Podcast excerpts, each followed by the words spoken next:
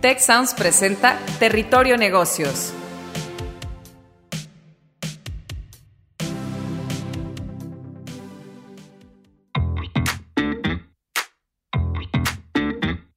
Bienvenidos a Territorio Negocios de EGADE Business School y la Escuela de Negocios del Tecnológico de Monterrey.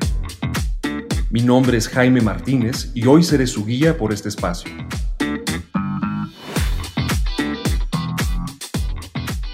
Bienvenidos a Territorio Negocios, hits de emprendimiento en América Latina.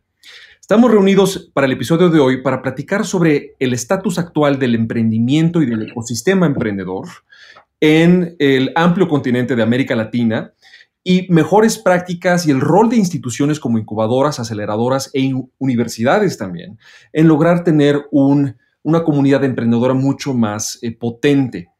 Tenemos como eh, primer invitada el día de hoy a Camila Lecaros, que es General Manager de Mass Challenge México. Camila es la Managing Director de Mass Challenge, en donde lidera un esfuerzo por crear un ecosistema de emprendimiento más impactante y fructífero en México y América Latina. Camila, muy bienvenida. Muchas gracias, estoy feliz de estar acá. Gracias por la invitación. Al contrario, nos acompaña también eh, por parte de la Facultad del Tecnológico de Monterrey, eh, Cristian Granados, quien es profesor nuestro en emprendimiento e innovación. Quisiera que comenzáramos con esa visión eh, regional que tienen ustedes dos sobre cuáles pudieran ser los casos más sobresalientes, exitosos o para ustedes llamativos del reciente emprendimiento en América Latina. Si gustas, comenzamos contigo, Camila, y nos pasamos después contigo, Cristian. Creo que sin lugar a dudas, uno de los emprendimientos más exitosos al momento es Rappi, eh, que seguramente muchos lo conocen, pero es una de las empresas que más ha crecido y que cada vez tiene más crecimiento eh, a nivel de América Latina. Y lo interesante es que es una startup que empezó con un problema muy particular que era cómo logramos hacer delivery de, las, de, los mercados a, a, las personas, ¿no?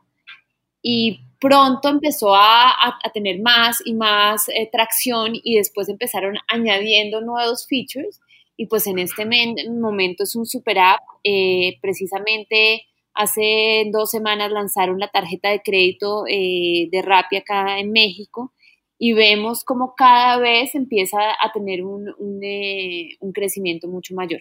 Oye, Camila, incluso la última vez que me asomé a la aplicación ya tienen viajes, ya es también una agencia de viajes, ¿no?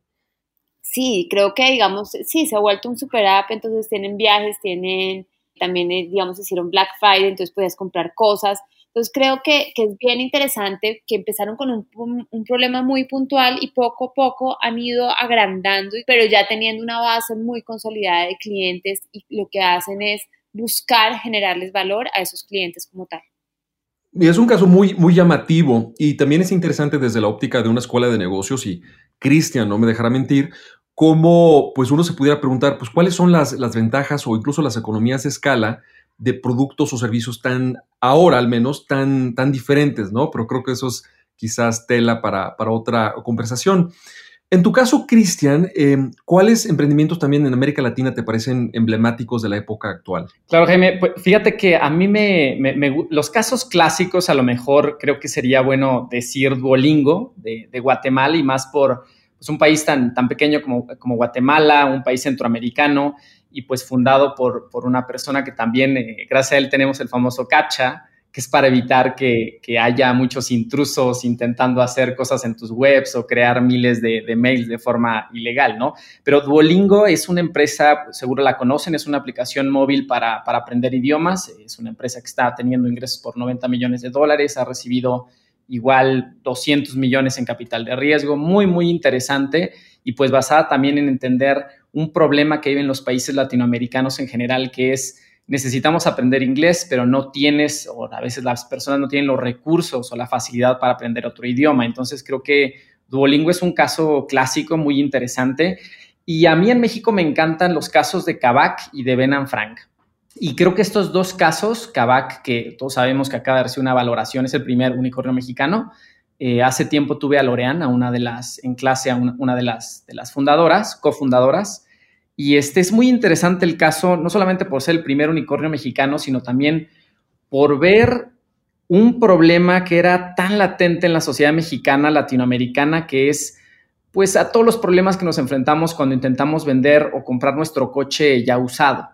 Nadie había visto eso, ¿no? ¿Cómo es posible que nadie hubiera visto un mercado tan gigante? El 80% de la venta y compra de autos en México es de segunda mano, por ejemplo. Es gigante y está lleno de pains o de problemas. Entonces, pues ellos lo identificaron, es una empresa eh, que acaba de levantar, si no mal recuerdo, 225 millones de dólares, vale 1.150, algo así, entonces súper interesante.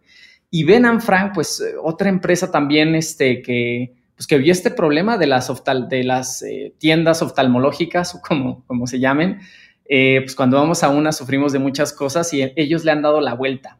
Y en estos dos casos también una cosa muy interesante es que estos chicos no tenían experiencia en estos sectores. Entonces, ver los problemas desde la perspectiva de los usuarios, eh, pues les dio sin duda para una startup eh, absolutamente diferente a lo que existía en el mercado. Entonces, me quedaría con Duolingo, Kavak y Ben Frank. Pues, pues, creo que estamos hablando de, ejemplos muy diversos y con perfiles distintos, ¿no? Eh, creo que también ambos, como especialistas en, en temas de emprendimiento, incubación, aceleración, pues tienen, por supuesto, visibilidad de casos de éxito, pero también casos que no necesariamente se han vuelto unicornios o sus grados de éxito han sido pues, relativos o de plano no, no han logrado eh, consolidarse en, en, absoluto. Y creo que desde ahí se pueden derivar lecciones muy interesantes para la audiencia. Entonces, Camila, por parte de tu experiencia en Mass Challenge, ¿no? Como la aceleradora eh, de talla mundial más amigable, ¿no? Como se le llama para las startups, ¿Cuál, ha sido tu experiencia y qué lecciones has derivado de ver startups intentando ¿no? abrirse paso y algunas lográndolo muy bien y otras no tanto? Pues mira, yo creo que, es bien interesante esa pregunta y creo que hay tres cosas que son clave que hace que se diferencie una startup exitosa a una startup no exitosa. Eh, y las dos primeras es más sobre cómo estás, em, cómo te estás enfocando en lo que haces. Y la tercera va más hacia mm, el tema del emprendedor. Lo primero, digamos, creo que, es muy importante que, que, los emprendimientos y, entiendan muy bien el problema que están resolviendo. Y lo que veo muchas veces es que los emprendedores tratan de resolver todo, pero entre más te enfoques en un problema puntual, que conozcas muy bien las necesidades de tu consumidor, eso hace que cuando llegues con tu solución logres, digamos, tener mucho más enfoque. Y así, y haz algo muy bien, una cosa muy bien hecha, y es lo que va a hacer diferencia y lo que logra que puedas eh, tener tracción. Ya si ya tienes una base muy consolidada de clientes y una atracción importante, pues ya puedes empezar a hacer otras cosas. Pero creo que eso es como lo primero que para mí es como una lección aprendida súper importante. Y cuando llega un emprendedor y me empieza a decir, no, y es que estoy haciendo esto y también esto y también esto, digo, no, pues esto es lección para el fracaso. Y, quizás es una, perdón, una tendencia natural eh, de temor ante el, ante el fracaso y el riesgo. Entonces uno tiende a querer diversificarse cuando pues, todo lo contrario, necesitarías mantener el foco, ¿no? y un foco y entender ese problema muy bien y, entender, digamos, dónde, dónde está esa necesidad del consumidor o de tu usuario para que una vez ya lo, resuelves, lo resuelvas de una manera increíble y puedas enfocar todos tus recursos y sobre todo toda tu energía como fundador a esto. Lo segundo, que también es bien importante, es eh, tener en cuenta que en nuestros, en nuestros países, digamos, el, el, mundo del venture capital y de la inversión todavía es muy, pues va creciendo y cada vez es más grande, pero todavía no estamos a unos niveles de Silicon Valley. Y muchos de los emprendedores que llegan a Más Challenge dicen, no, es que yo voy a levantar y la siguiente ronda de capital. Y yo siento que, que, que más allá de enfocarse en el levantamiento de, la, de dinero, lo más importante es enfocarse en lograr que esa base de clientes, esa base de usuarios o lo que, lo que tú estés haciendo, logre de alguna manera, tú lo puedas monetizar y lo puedas monetizar de una manera muy rápida. Y eso va a ser una diferencia grandísima, porque te da poder de negociación cuando realmente vayas a buscar inversión te da mucho poder de negociación con los VCs y tampoco dependes de, este, de este esquema que, digamos, el mundo del VC en, en, América Latina todavía, todavía no funciona y todavía no hemos visto el primer caso, digamos. Creo que, que pues, digamos, cuando haga la IPO Rappi o Nubank, vamos a poder ver, digamos, otra, digamos, realmente esos casos de éxitos de, de venture capital en la región, pero la realidad es que todavía no estamos ahí. Sí, sí, buscar ese, ese fondeo orgánico, ¿no? En, inglés hay una expresión que no se traduce en una sola palabra al español, que es bootstrapping, ¿no? Que es levantarse por las correas de, la bota de uno mismo, ¿no? Que es, difícil, pero, pero es lo que más eh, solidez le podría dar al, proyecto para entonces ser atractivo para las eh, posibles fuentes externas de fondeo, ¿no? Y lo último es muy rápido, es la lección aprendida es que que ser emprendedor es lo más difícil que puedes hacer en la vida, ¿no? Y, últimamente se ha vuelto como cool eh, ser emprendedor, pero, pero que definitivamente el emprendedor tiene que ser lo más, pues entender que esto es un camino duro, que se dejen ayudar y que oigan a las otras personas y que realmente tengan esa, esa disponibilidad para, para dejarse acompañar, porque si no, digamos, es un camino bien duro, bien difícil, y sobre todo, digamos, nunca nadie se las sabe todas. Entonces, como dejarse ayudar y que ese emprendedor que se deja ayudar, lo que he visto es que al final de cuentas y que se deja acompañar, pues, pues tiene un potencial muchísimo más grande de ser exitoso. Sin duda, lecciones que, que deben de eh, tomarse muy, muy en serio eh, aquellos en la audiencia que estén emprendiendo o estén pensando hacerlo. Cristian, por tu lado, eh, ¿Consideras que en América Latina estamos viendo una ya una pluripolaridad o una multipolaridad de hubs o ejes de emprendimiento, eh, donde estamos teniendo cada vez más lugares con más ecosistemas y más centros de creación de nuevos, nuevas empresas? Eh, sí, Jaime, definitivamente, pero este, creo que Brasil sigue siendo pues, el, hub de, de, emprendimiento tecnológico en América Latina el 53% de las startups o de las startups importantes se concentran en ese país y más o menos el, 14% en, México, 7% y 7% en Argentina y Colombia respectivamente. Sigue siendo Brasil el, el, amo y señor en América Latina, pero hay datos muy interesantes. Por ejemplo, este, del 2019 al 2018, o más bien del 2018 al 2019 en México se multiplicó por cuatro el capital de riesgo, lo cual es un dato bastante interesante, en parte por el, este, la ronda que levantó eh, y en Colombia se multiplicó igual por, por siete, una cosa así, no lo recuerdo, no lo recuerdo exactamente, pero fue por 11, por 11. Ahora lo, tengo en mente, por 11 el, el, capital de riesgo, especialmente por lo que levantó Rappi. Entonces, sí se está, eh, el capital de riesgo también en América Latina antes era muy de, inversionistas locales. Hoy en día sabemos que el 60% viene pues de grandes inversores como Sequoia o, de Alibaba o, de Napster, etcétera. Entonces, sí se ha diversificado un poquito, digamos que es más democrático hoy en día, pero sin duda alguna Brasil sigue siendo pues el principal hub de emprendimiento en, América Latina, especialmente en fintech porque es un, es un país en general, América Latina es todo un subcontinente con una penetración muy importante de, teléfonos móviles, de smartphones, pero todavía el acceso a servicios bancarizados o, personas bancarizadas es muy bajo. En México el 55% de las personas, por ejemplo, este, eh, pues, pues, no tiene una cuenta de banco. Sin embargo, eh, solo un 20% de las personas en México no tienen un smartphone. Entonces, las, posibilidades son, muy interesantes en este sector. Obviamente cada país y cada hub tiene distintas leyes, hay un tema ahí también de, institucionalización o, de, leyes que promuevan el emprendimiento, pues que, sin duda los países deberían de, mejorar para, aprovechar los beneficios del, emprendimiento.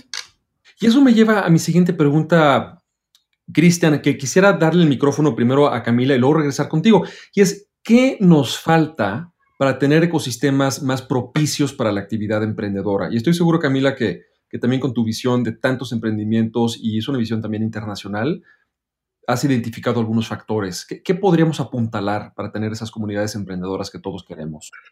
Bueno, yo creo que hay varios factores eh, que, que, que, son importantes. Lo primero, digamos, en cuanto a comunidad como tal, creo que es muy, muy importante abrir los círculos. ¿Y a qué, a qué me refiero? Yo siento que en América Latina, digamos, todavía los círculos para acceder a redes, o sea, a contactos, a inversionistas, a posibles clientes, todavía son muy cerradas. Entonces siento que una de las cosas que necesitamos hacer es poder abrir, digamos, esas redes y poder de alguna manera tener espacios, así como, digamos, más challenge, lo que busca es poder, digamos, abrir esas redes digamos, que haya más hubs para que podamos abrir esas redes y para que cualquier tipo de emprendedor pueda acceder a inversionistas, a contactos y a gente que la pueda apoyar. Digamos, creo que eso es súper importante.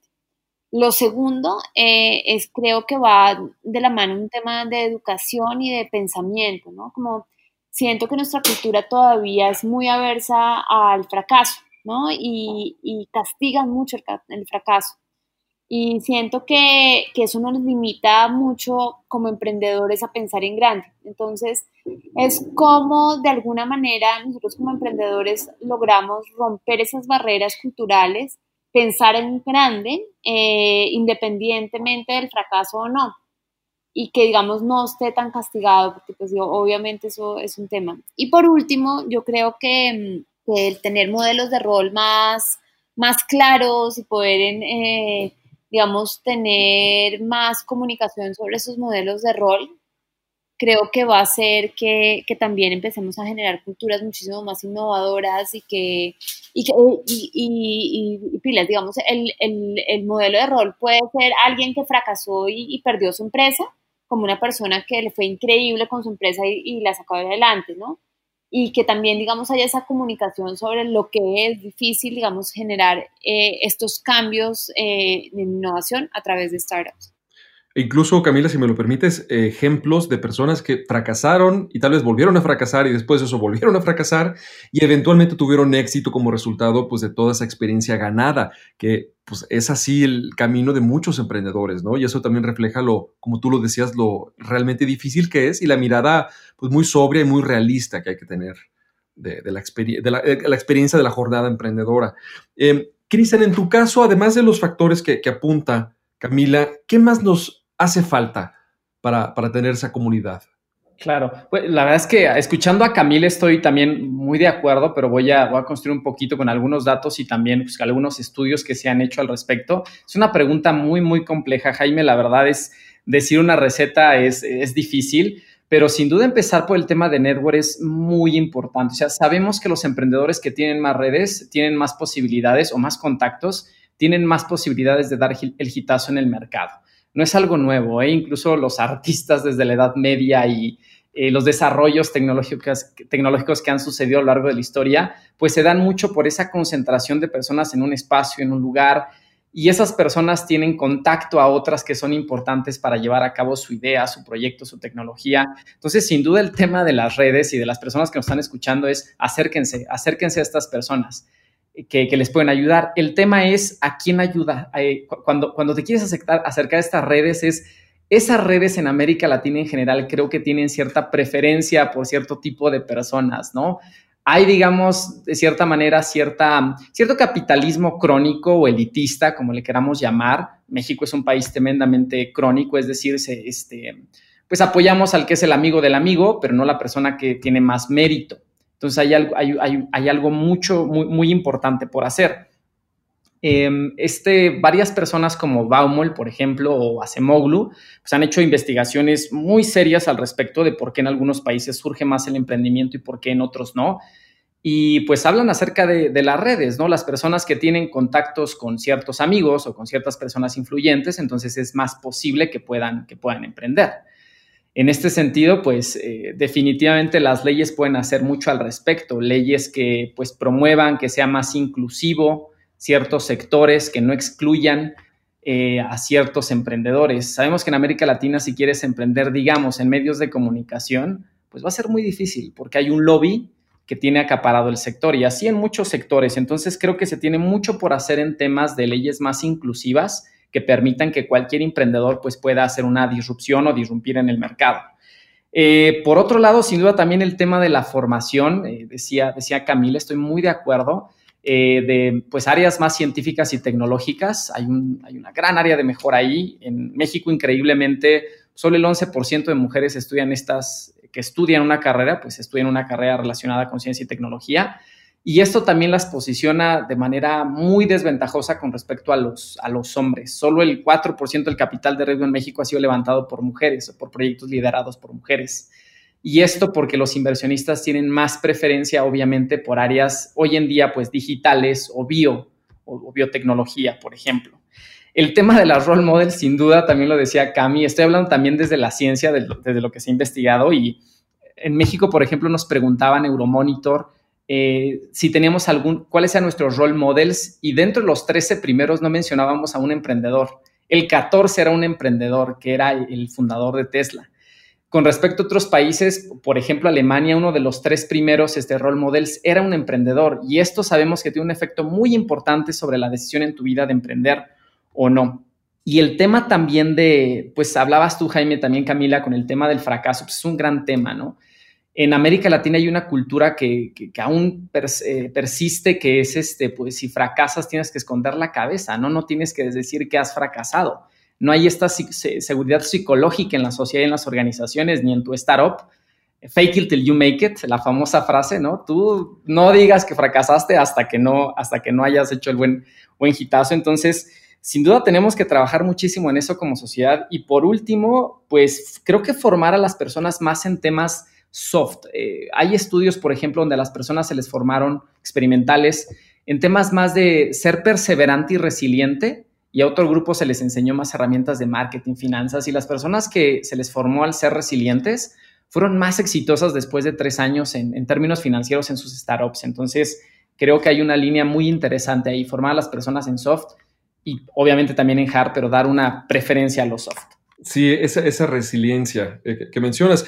Y al principio del, del, podcast, los ejemplos que daban ustedes, yo, unos pocos de muchos que hay, eh, dieron ejemplos de empresas o emprendimientos claramente y fácilmente reconocibles por la audiencia, que son pues, B2C.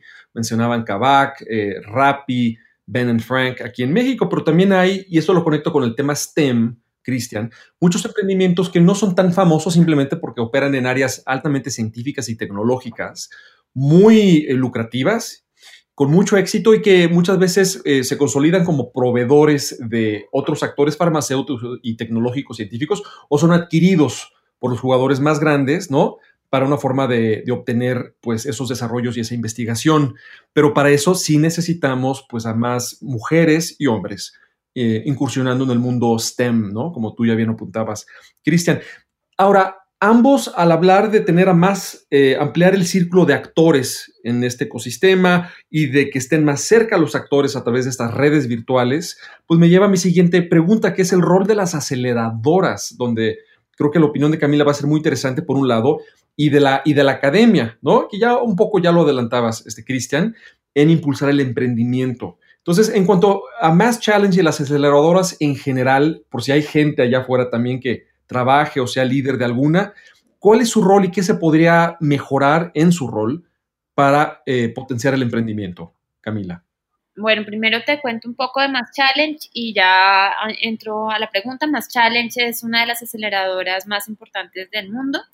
Empezamos en Boston en el 2009 y nos dedicamos a potencializar y crear un, eh, digamos, un ecosistema para que pueda hacer que tanto los emprendedores como todos los actores del ecosistema de emprendimiento crezcan. Eh, y, creo que el rol de las aceleradores es muy importante porque es apoyar en esa etapa temprana donde todavía, digamos, los emprendedores no tienen acceso a redes o no tienen tanto apoyo eh, o no han recibido inversión, digamos, inteligente nosotros lo que hacemos es apoyarlos a su crecimiento. Y digamos, eh, en el caso de Más Challenge es un programa de cuatro meses en donde les damos todas las herramientas para que ellos puedan crecer y ser exitosos. Nosotros como Más Challenge no invertimos, pero digamos, eh, algunos de, de, mis compañeros sí, sí invierten en, en, las startups y también les ayudan, digamos, a, a hacer esa validación de producto eh, en el mercado. Y creo que, que, eso es bien importante porque, porque creo que es es, nosotros estamos siempre en ese momento, en ese punto de inflexión, en donde el emprendedor o puede darse cuenta que definitivamente no, no funcionó su idea, o que, digamos, sí puede tomar eh, eh, una, una, visión más grande y puede llegar a crecer. Entonces, creo que eso es bien importante. Y como aceleradoras, eh, creo que lo, que nos enfocamos es en conexiones, ¿no? Y cómo conectar y aumentar esos recursos para, para apoyar a los emprendedores. Desafortunadamente sí siento que, que, que ahorita con, la, con muchas de las la crisis que estamos viviendo, algunos de, de mis compañeros han salido del mercado y que, definitivamente necesitamos que, haya más personas apoyando a emprendedores de, alto impacto en esta, en esta etapa para que se pueda seguir creciendo un ecosistema de emprendedor eh, sano. De acuerdo. Y, y, como complemento a este rol, pues mencionaba Cristian el de las universidades y aquí quisiera hacer un, un anuncio y mencionar cómo recientemente ya se reclasificó al Tecnológico de Monterrey de ser número 8 a ser ya, si no me equivoco, número 5 a nivel mundial eh, por los rankings del Princeton Review, una organización académica, en cuanto a universidades que más potencian y reflejan el emprendimiento. Em, entonces, al tenor de ese pequeño anuncio, eh, ¿qué, ¿qué, tanto puede ser la academia, Cristian? Porque yo estoy seguro que tú has escuchado allá afuera al menos a mucha gente diciendo, no, el que es emprendedor o el que es emprendedora, así nace, ¿no? Y no hay mucho que se le pueda enseñar. Es un poco eh, análogo al argumento del que es líder, pues es líder y ya, ¿no? Entonces, eh, como universidad, ¿qué podemos hacer? Muchísimo, Jaime, muchísimo, ¿no? La, clásica del emprendedor nace o se hace. Eh, la última es, sabemos que es, la, la, más importante, se hace, un emprendedor se puede hacer. Hay ciertos elementos, digamos, de nacimiento que pueden predisponerte. Por ejemplo, sabemos que ser extrovertido o más eh, positivo o, digamos, eh, perseverante, que son, que son em, eh, digamos, se me fue la palabra, no son emociones exactamente, pero digamos cualidades con las que uno pues, está predispuesto cuando, cuando, nace, nos puede predisponer más a emprender, pero de ninguna manera existe el gen emprendedor, de ninguna manera. Entonces, en ese sentido, el training, la educación formal o informal tiene un papel súper importante, no solo la universidad, sino también desde desde niveles más básicos, creo que los gobiernos o las, eh, instituciones eh, de educación pueden hacer muchísimo. Y también la universidad ha evolucionado muchísimo y por aquí viene mi respuesta. No solamente hoy en día se está enseñando, sino también están evolucionando las universidades, y un gran caso es el TEC de Monterrey, hacia hacer ecosistemas de innovación y de emprendimiento, es decir, eh, ayudarle a un estudiante, a un emprendedor, a desde que se entrena hasta que lanza su proyecto dándole o proviéndole capital, contactos, eh, servicios especializados, etcétera. En México, tal vez el único ecosistema de emprendimiento que tenemos en una universidad es el TEC de Monterrey. Entonces, y, bueno, conocemos que el, TEC de Monterrey ha hecho cosas extraordinarias en términos de, de, emprendimiento, tal como lo reflejan muchos estudios y muchos rankings. Entonces, creo que en, primer lugar, las universidades pueden hacer mucho no solo entrenando, sino también creando ecosistemas que ayuden a los estudiantes y emprendedores a terminar con un producto o servicio novedoso en el, en el mercado. Y este, por otro lado, pues formar, formar a la gente no solamente en, en, cómo emprender, sino también esta mentalidad emprendedora de resiliencia, de perseverancia. Entonces, pues creo que, que, se puede hacer en esas dos áreas, este, Jaime, crear ecosistemas, toda universidad puede hacerlo, y por otro lado, entrenar a las personas para, para que sean emprendedores que sabemos que se puede hacer. Es un músculo que crece y que se puede fortalecer. Pues muchas gracias a ambos. Ha sido un, recorrido de muchos temas y aristas del, fenómeno emprendedor regionalmente. Entre las anotaciones que yo me llevo es eh, lo importante desde la experiencia de Camila en Mass Challenge, que los y las emprendedoras no pierdan el foco y no se diversifiquen demasiado queriendo atender demasiados nuevos productos o demasiado, un, portafolio demasiado amplio y mantener el ojo muy bien puesto en el cliente eh, para desde ahí tener un crecimiento, un autofondeo orgánico que les dé más credibilidad para posteriormente poder ya hacer una aplicación mucho más exitosa ante eh, fondos de capital de riesgo, angel investors, ¿no?